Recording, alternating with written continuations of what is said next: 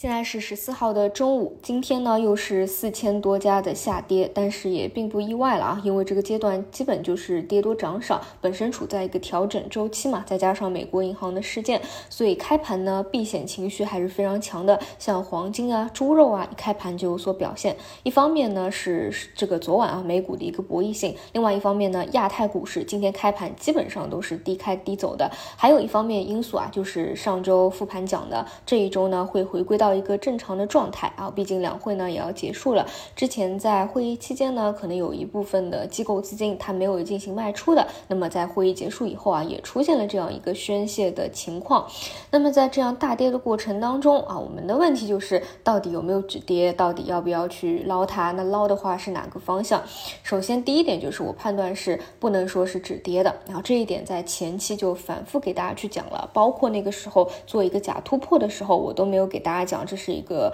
突破，那给大家讲的都是注意风险的一个问题，所以呢并不奇怪。但是往往啊我们会遇到一个问题啊，毕竟咱们不是算命的啊，你也不知道会跌到哪里，所以我今天早晨特地给大家去复盘了一下沪深三百 ETF 它的过去以及它的一个操作方式。意思呢就是，如果说你认为这个位置啊，就是创业板的这个已经快到国运线啊，再加上上证指数呢三千两百多点，其实也是一个中长期的。底部位置嘛，那你既然觉得这是一个底部，但是你又没有办法去把握每一次回调的底到底在哪里，比如说之前是两千八百多点，或者说三千刚出头一点，那你也不知道这一波会回调到哪里，对吧？你说是三千两百点呢，还是三千一百五十点呢，还是三千点呢？那你想去越跌越买吸筹的，那我觉得这个会更加的适合你一些，因为呢，它不涉及到板块的一个周期轮回，因为现在的板块是非常内卷的，你也很难去精准。的去把握它啊，但是前提是你要做这种操作的，就是像三三零零 ETF 啊，自己设置一个原则，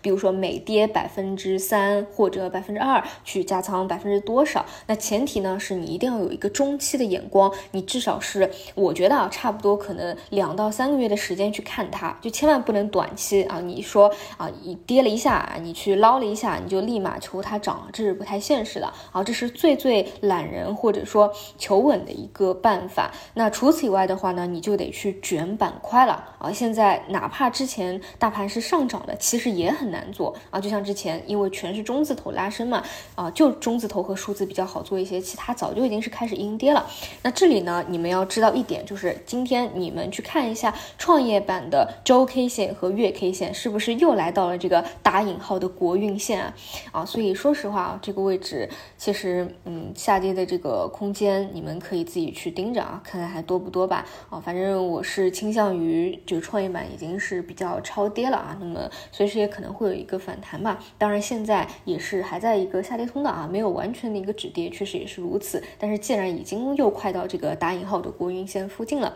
啊，确实是要去看一下有没有可能之后是一个筑底完成的一个动作。但是主板呢，说实话啊，还在一个相对高的位置，因为前期是中字头撑指数的啊，你很难说中字头。如果之后不再上涨了，或者说出现一个跌会怎么样？所以我个人倾向于啊，这里上证指数的一个箱体底部，它不一定一定能够守得住啊。这个箱体底部你们应该知道啊，就是三千二百二十点。今天盘中呢是有跌破，但是呢有资金去做一定的惩戒，这个是很正常的，因为这个箱体已经是构筑了很久了，一定是会有资金去捞它的。但是短期有抵抗呢，也不一定说一定就能够守得住啊。所以这一块的话还得注意一下。当然今天。你们也可以看到，像那个。呃，前两天最大的亮点啊，这个三大运营商今天呢，其实也没有出现这个非常明显的补跌的一个情况啊，暂时来看还是比较抗跌的。尤其是我们说三大运营商，其实它也是在轮动嘛，比如昨天轮动移动啊，今天移动电信可能是下跌的，但是今天就轮动到联通还是上涨的。暂时来看啊，还没有出现明显的一个下跌的情况吧？好吧，这是整体的一个整体的一个思路。总之呢，这个调整啊，都是提前给大家去聊。过的，所以呢，应该不是太出乎大家的一个意外。那么，更多的其实重点就在于回调结束啊，再去进行一个抄底的时机和方向的一个问题吧。啊，目前还没有止跌，所以不会说太多啊。但是给到大家这个三零零 ETF 的一个操作方式，是给大家如果啊想要提前去做或者求稳的一个出口吧。好的，那么以上就是今天的五评内容，我们就晚上再见。